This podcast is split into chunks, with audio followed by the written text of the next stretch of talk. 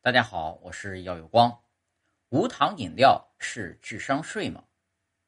现在人们为了追求健康，都放弃喝含糖量比较高的饮料了，都倾向于喝无糖饮料。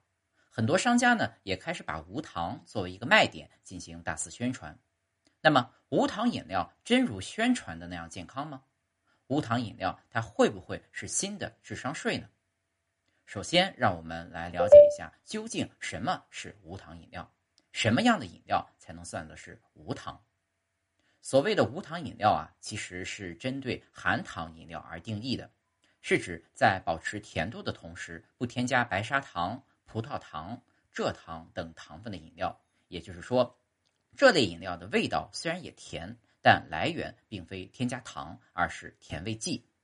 那么市面上宣称的无糖饮料真的无糖吗？当然不是。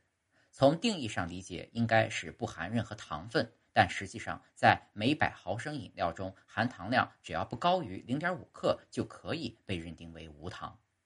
以一瓶容量为三百毫升的无糖饮料计算，就可能含有一点五克的糖。无独有偶，市面上还有一种宣称低糖的饮料。每百毫升中糖或碳水化合物的含量呢，最高可达五克。无糖也可能含糖，那么零能量总归是真的吧？姐答案呢，还真不一定。根据我国预包装食品营养标签通则的规定，当一百毫升饮料中的能量低于十七千焦时，就可以标称为零能量。也就是说，尽管一款饮料标示着零能量。仅仅呢是代表着能量含量很低，而不一定意味着真的没有能量。还是以一瓶容量为三百毫升的无糖饮料为例，其所含的热量呢可能高达五十千焦。因而呢，从这个层面来看，无糖饮料并不代表真正的无糖和零能量，只可能是含量相对较低。如果无限畅饮，那么肯定还是会造成能量的负担。当然，还有一个问题同样不容忽视，那就是甜味剂的问题。饮料本身会附加不少的添加剂，甜味剂呢只是其中的一种，如阿斯巴甜和安赛蜜等等。它们可以代替蔗糖，在确保饮料口感的前提下，有效的降低热量，满足消费者对甜味儿的需求。但是呢，甜味剂的使用同样也存在着一些隐患，值得关注。首先，甜味剂会增强食欲和对甜食的渴望。有研究表明，当你的舌头感受到甜味剂带来的甜味时，会应急性的刺激胰岛素的分泌。此时呢，如果体内缺少糖分，胰岛素就会降低我们的血糖，让我们产生强烈的饥饿感。这种饥饿感会迫使人对含糖食物或者零食产生极大的兴趣，从而放纵自己摄入过量的食物。导致热量摄入超标，这也就是很多小伙伴喝完无糖饮料会食欲增强的原因。其次呢，甜味剂可能会干扰体内能量的代谢。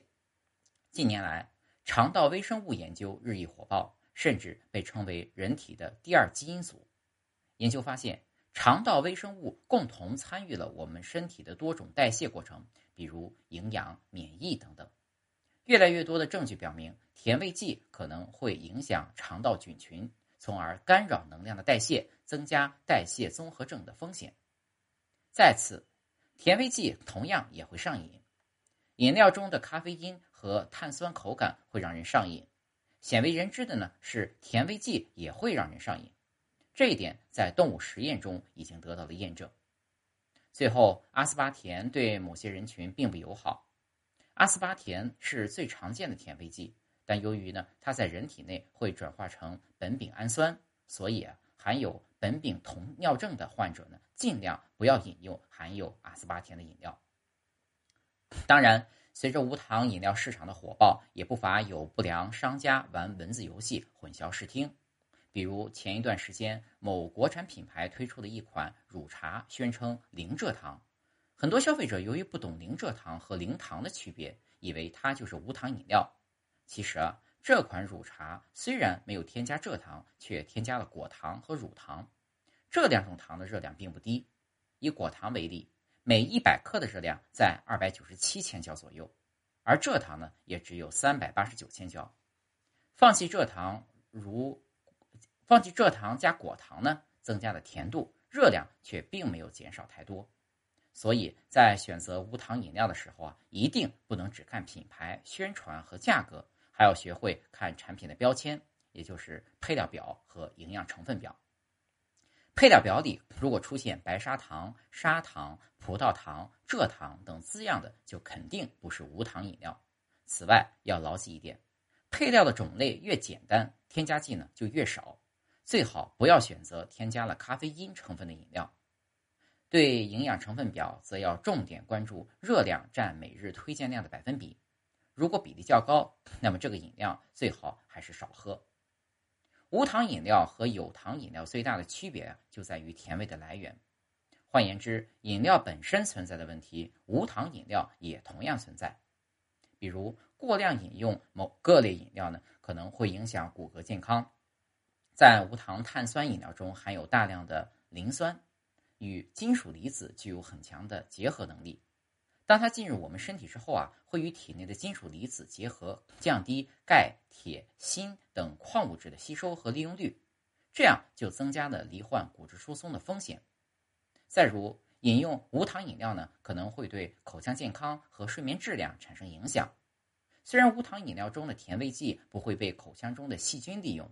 但是饮料中含有的酸同样会破坏牙齿表面的牙釉质，进而呢侵蚀牙齿。此外，无糖可乐中同样含有咖啡因，失眠人群不宜饮用。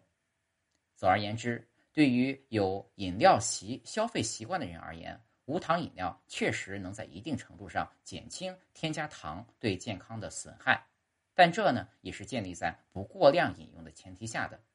同时，饮料本身带来的健康问题是无法避免的，所以建议大家最好还是多饮用白开水。